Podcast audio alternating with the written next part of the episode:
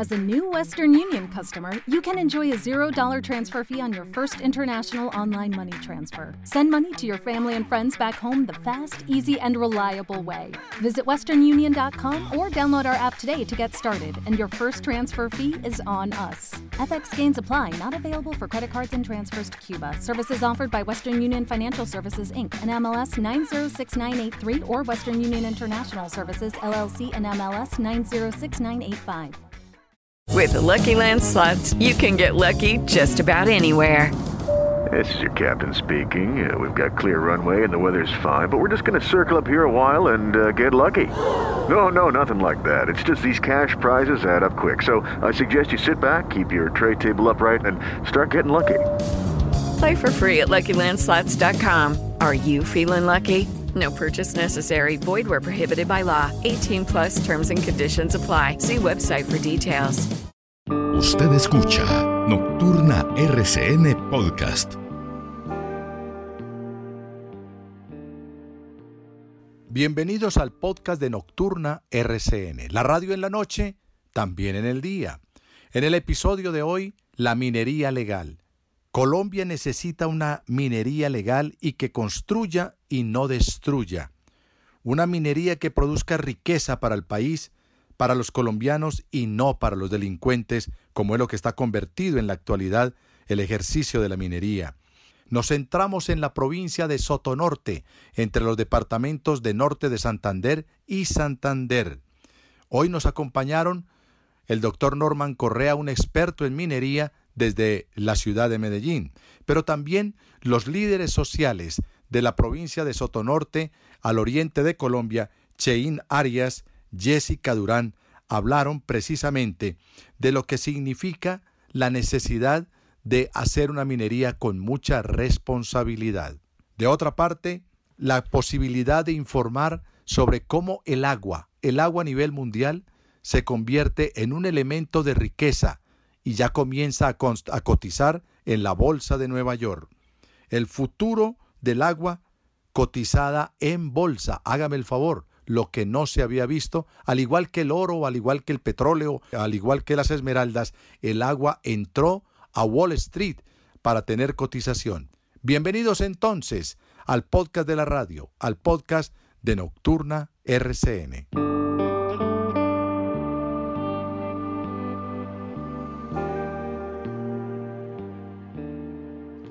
Colombia, queridos oyentes, necesita una minería legal, que construya y no que destruya.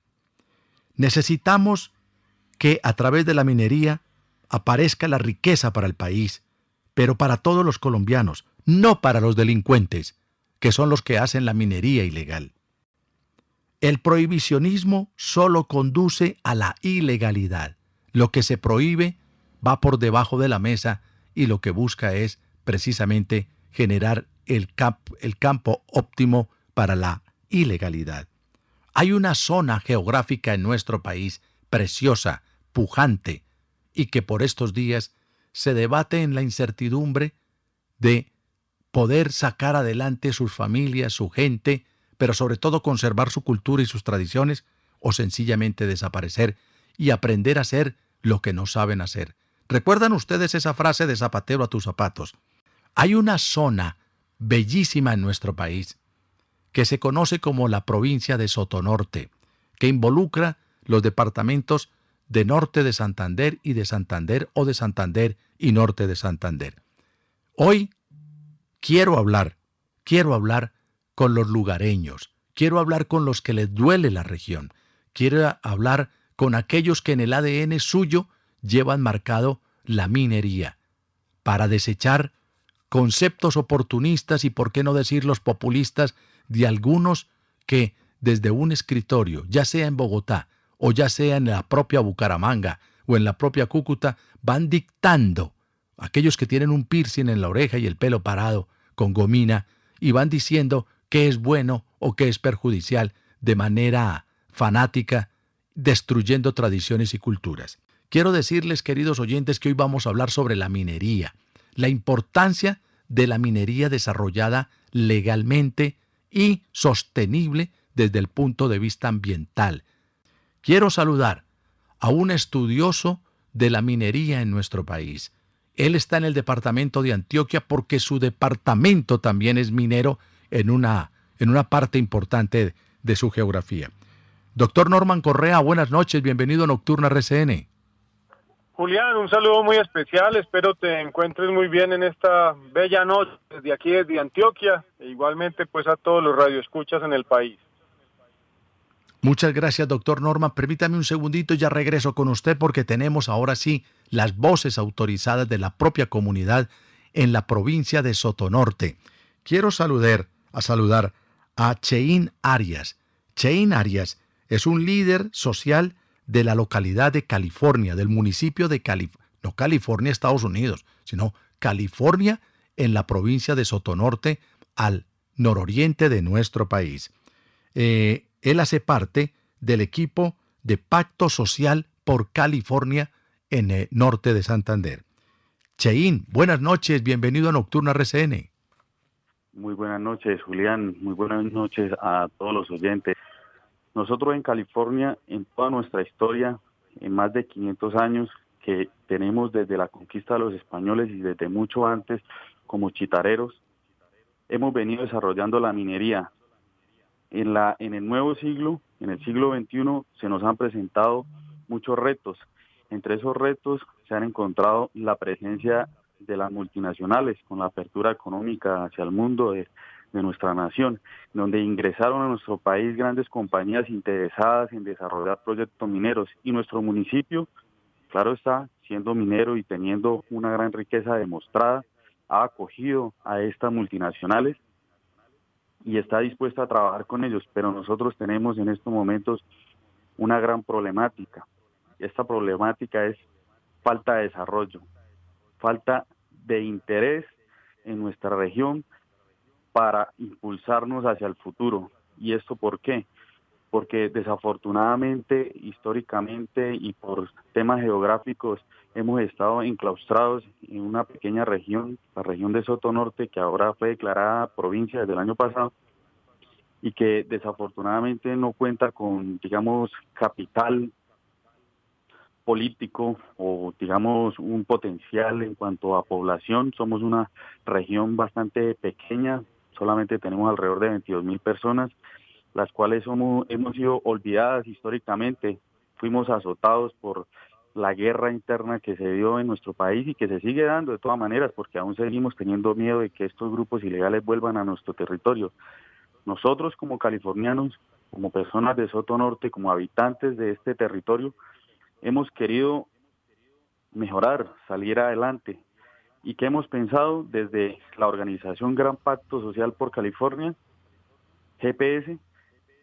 Desarrollar 12 ejes en turismo, educación, cultura, 12 ejes que lo que buscan es crecer y crecer junto con nuestra región, no solamente California, sino con todos los municipios, los seis municipios que componen esta región. Cheín, permítame un segundito, doctor Norman, permítame un segundito porque tengo otra líder social.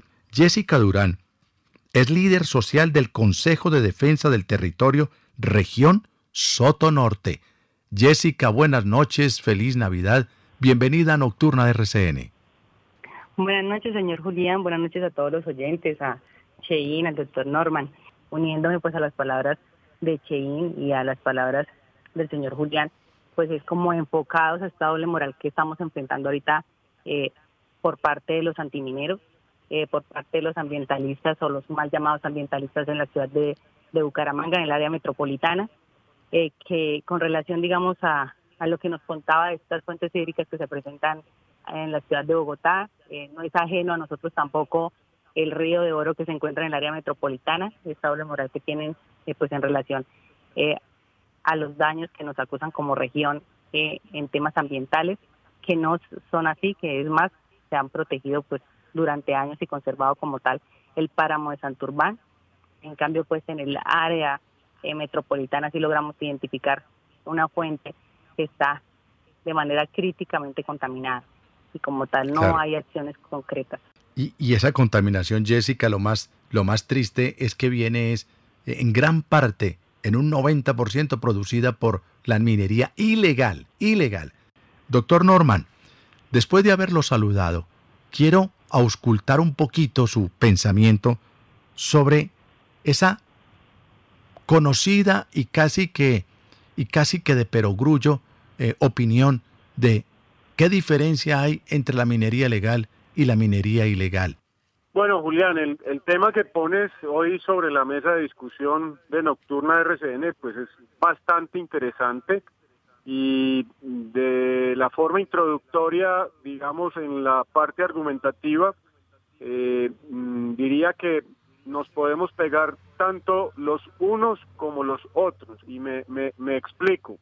En el caso particular de nosotros en Antioquia, en la región del suroeste antioqueño, y específicamente en el pueblo patrimonio, eh, de, dentro de la red de pueblos patrimonios de Colombia de Jericó, eh, que son 17 en el país y uno de ellos es Jericó, eh, esta zona particularmente tiene una tradición, una historia y una cultura alrededor de el sembrado del café. Lo que hoy tenemos en Colombia son eh, territorios que se han especializado y que han creado un ambiente cultural y tradiciones e incluso hasta fiestas alrededor de eh, sus cultivos o su minería en las zonas que tradicionalmente lo han sido.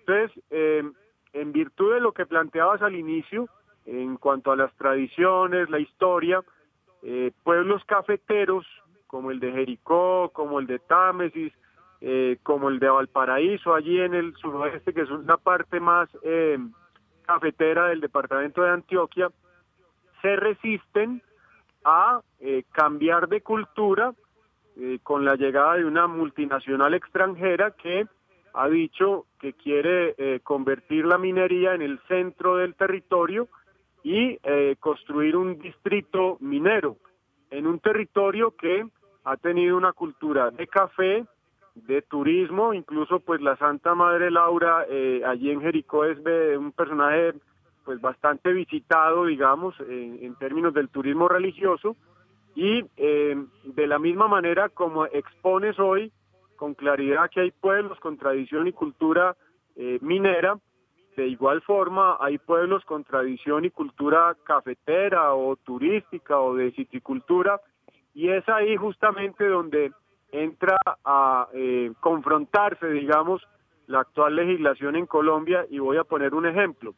Nuestro código minero permite hoy entregar unos títulos mineros que independientemente de la zona le dan prelación al titular minero, para que haga la solicitud eh, cumpliendo pues los requisitos del licenciamiento eh, ambiental y poder hacer la explotación.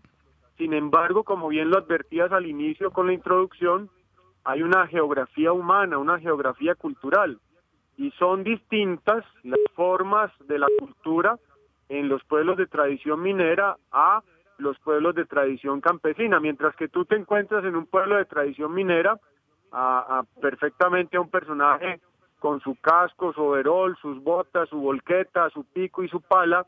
En un pueblo de tradición cafetera te encuentras un campesino de poncho, carriel, mulita, con su carga de café eh, y su machete al cinto y seguramente que con su ruana si es que hace frío.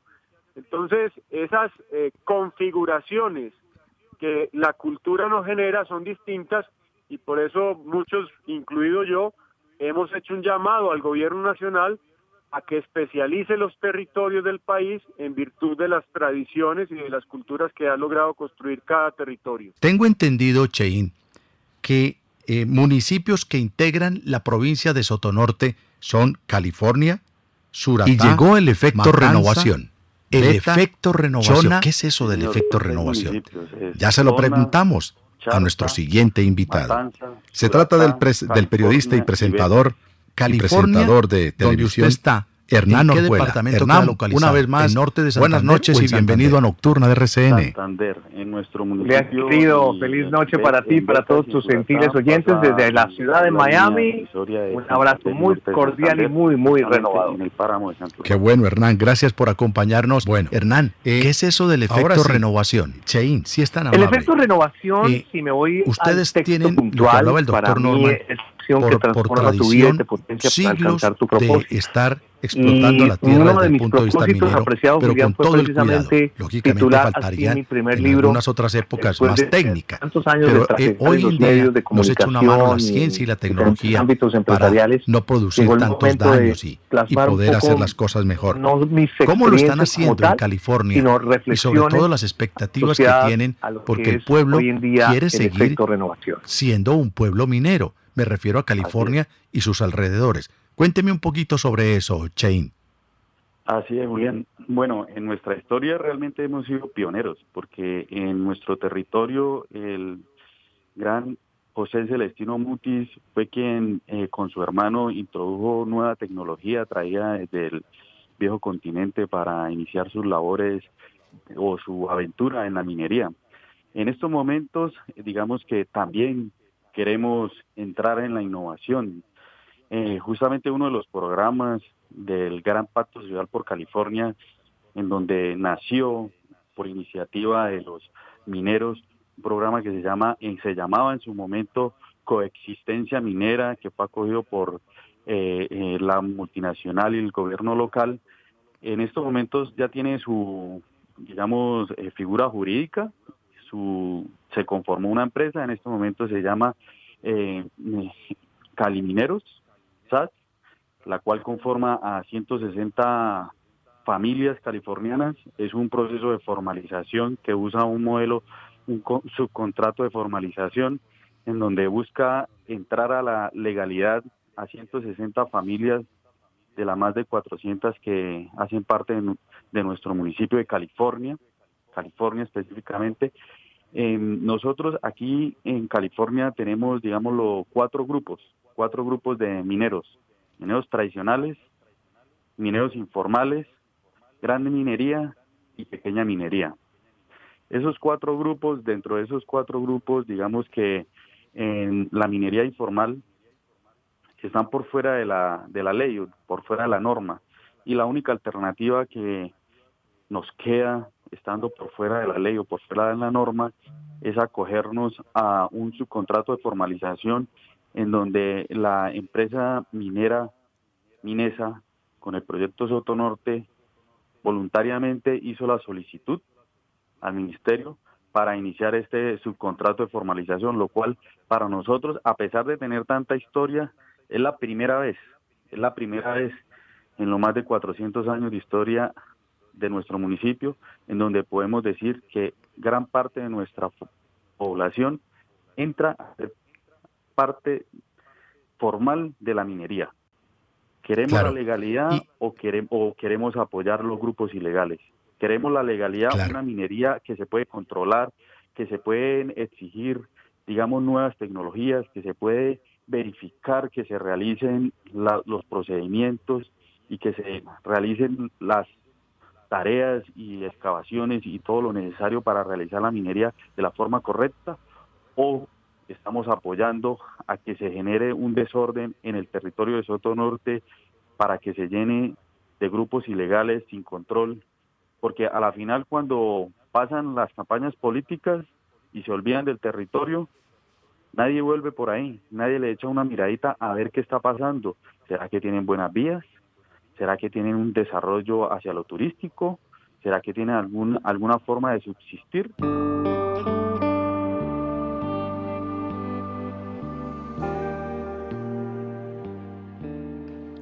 Esa noticia que creemos está pasando de agache es que se está cotizando en la bolsa de Nueva York y en las principales bolsas del mundo, se está cotizando el agua.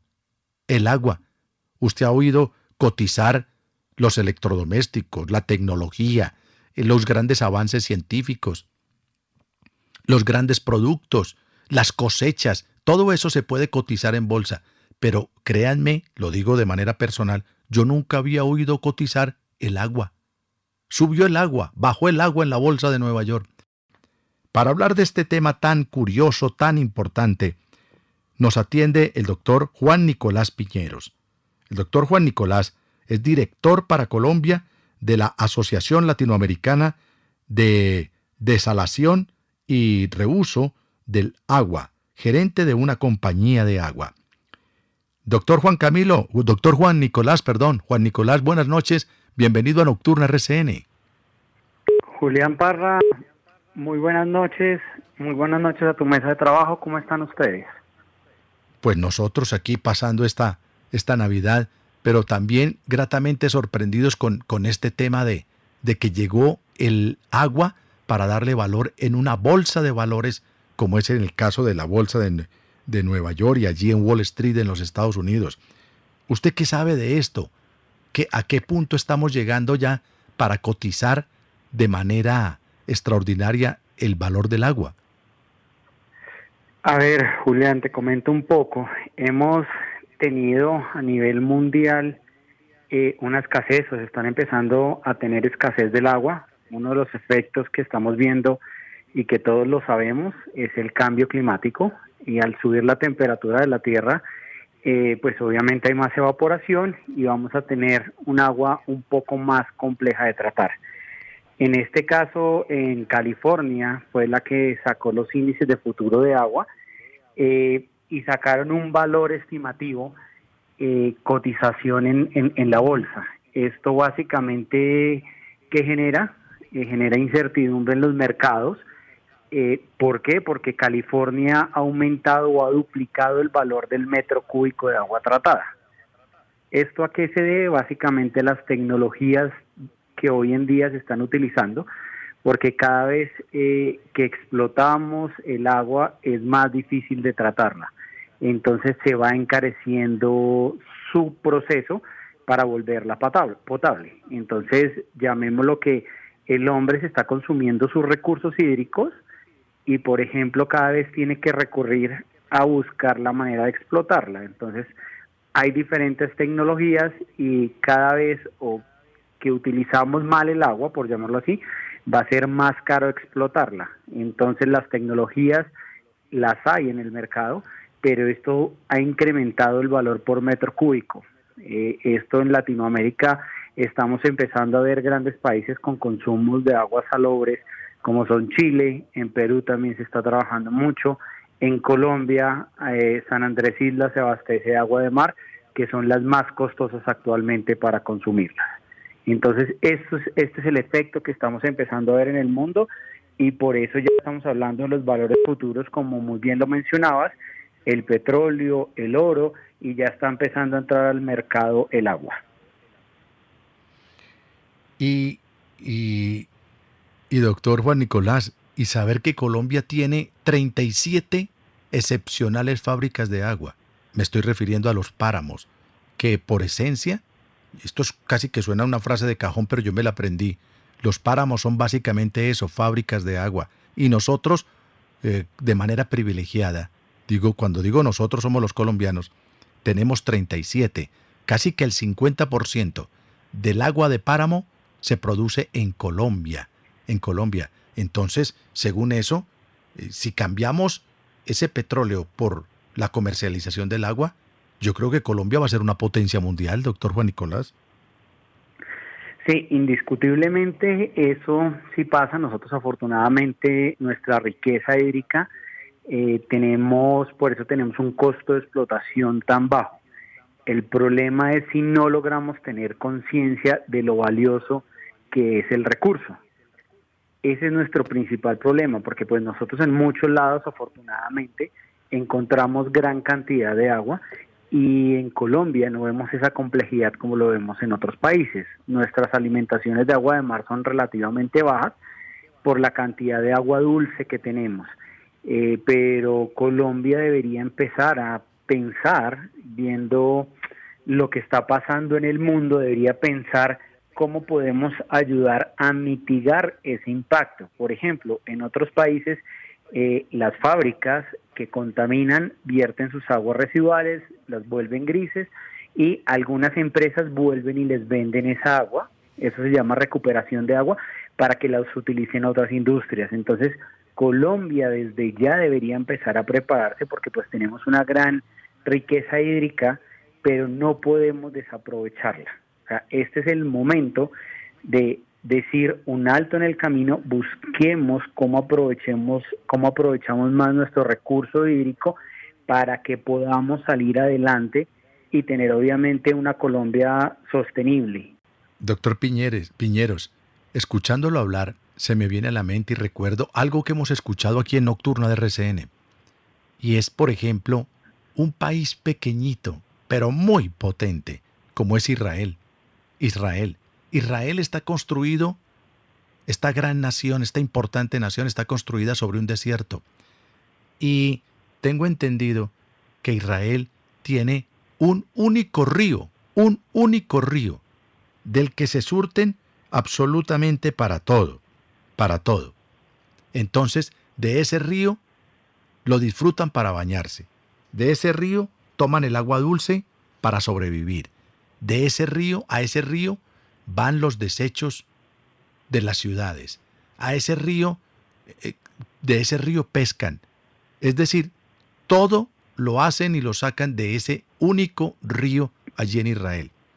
Y han desarrollado, doctor Piñeros, una tecnología tal en Israel que cualquier agua que saquen de ese río, la reciclan, la purifican, la tratan, y si en un determinado momento hay una, una planta de, de aguas residuales en un punto del río, más adelante eh, usted ya puede con un vaso tomar de esa misma agua.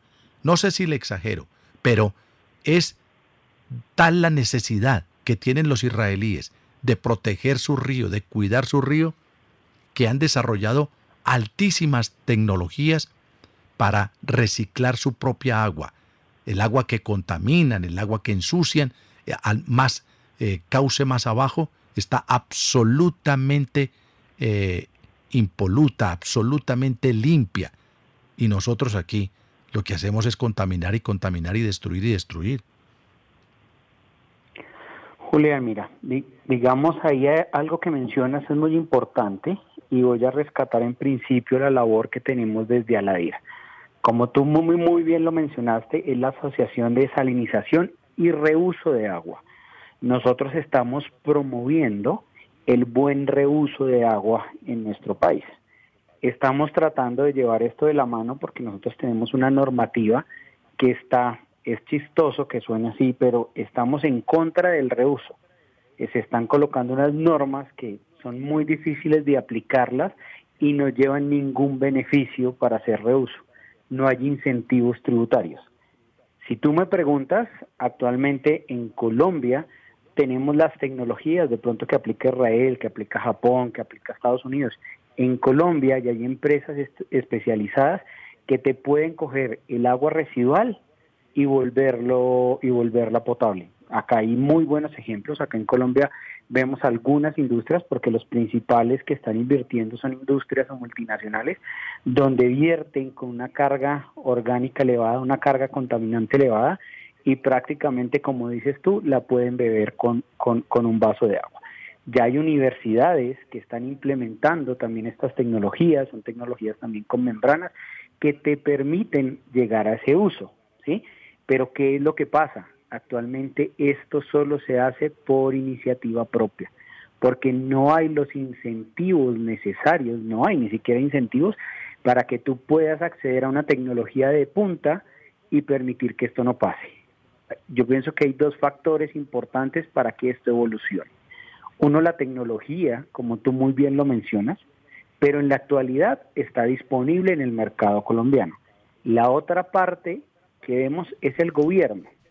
Si el gobierno no tiene los suficientes incentivos y ni siquiera tiene una norma que vaya en vía de aprovechar el reuso, pues desafortunadamente para los industriales y para la gente no va a haber ningún sentido de incentivo de reuso.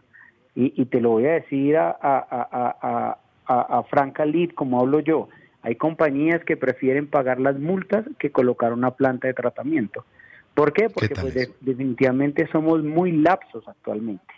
Y claro, como mm. tenemos un recurso ilimitado, pero yo le invito a la gente que piense, el agua más cara es la que no tenemos.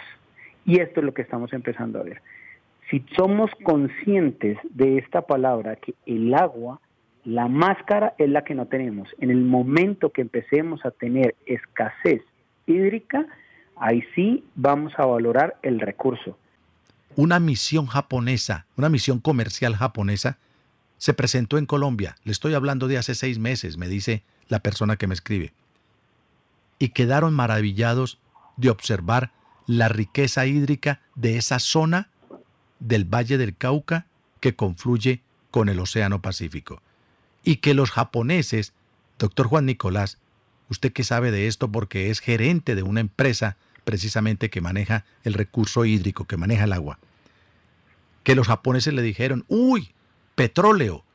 Y entonces nuestro amigo, quien nos escribe, dice, ¿cuál petróleo? Yo no veo, aquí no hay ningún pozo petrolero, aquí esto es pura selva, esto es virgen, esto es natural. Digo, no, no, no, no, no, no. Me refiero a esa cantidad de ríos, a esa cantidad de agua que está bajando. Este es el petróleo de la actualidad. El agua es el petróleo del siglo XXI. Esto lo que es es una maravilla. Aquí Colombia debe despertar para poder potencializar toda esa grandeza de agua que tiene en su territorio. Mi compañero, mi amigo, se quedó sorprendido y dijo, sí, pues sí, nosotros admiramos los ríos y, nos, y el agua, la importancia. Dijo, no, no, no, no, no. Ustedes serían el país más rico del mundo si empezaran a exportar agua, si empezaran a brindar agua, porque la gente necesita de agua dulce. Eso me dijo él, me está escribiendo eh, nuestro gremialista, doctor Juan Nicolás. Mira, no, eso es, eso es totalmente cierto, inclusive de pronto hilando un poco más fino, eh, también hay unas noticias importantes que la guerra por escasez del agua llegará en el 2025. Eh, y eso está planteado, eh, según las Naciones Unidas, en, en, en, los 17 Objetivos de Desarrollo Sostenible. Eh, se está hablando de un tema súper importante que es la el tema de escasez de agua. Entonces, es totalmente cierto. Nosotros pues afortunadamente estamos llenos de agua en esta oportunidad, pero lo mismo, si no cuidamos el recurso, nosotros mismos seremos los afectados y los japoneses tienen la razón.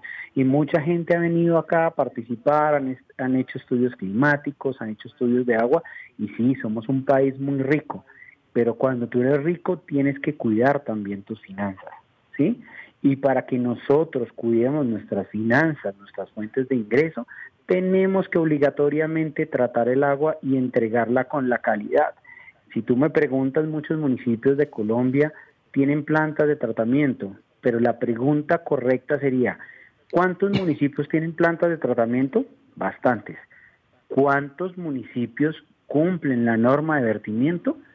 Eso es lo que nos, nos debería preocupar como país, nos debería preocupar todos esa parte, que hay muchas plantas de tratamiento, pero en realidad no funcionan.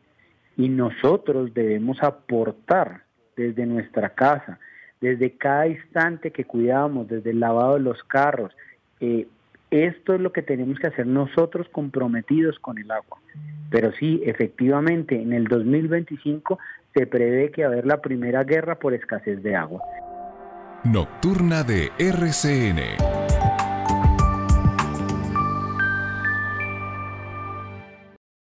With lucky landslots, you can get lucky just about anywhere. Dearly beloved, we are gathered here today to. Has anyone seen the bride and groom?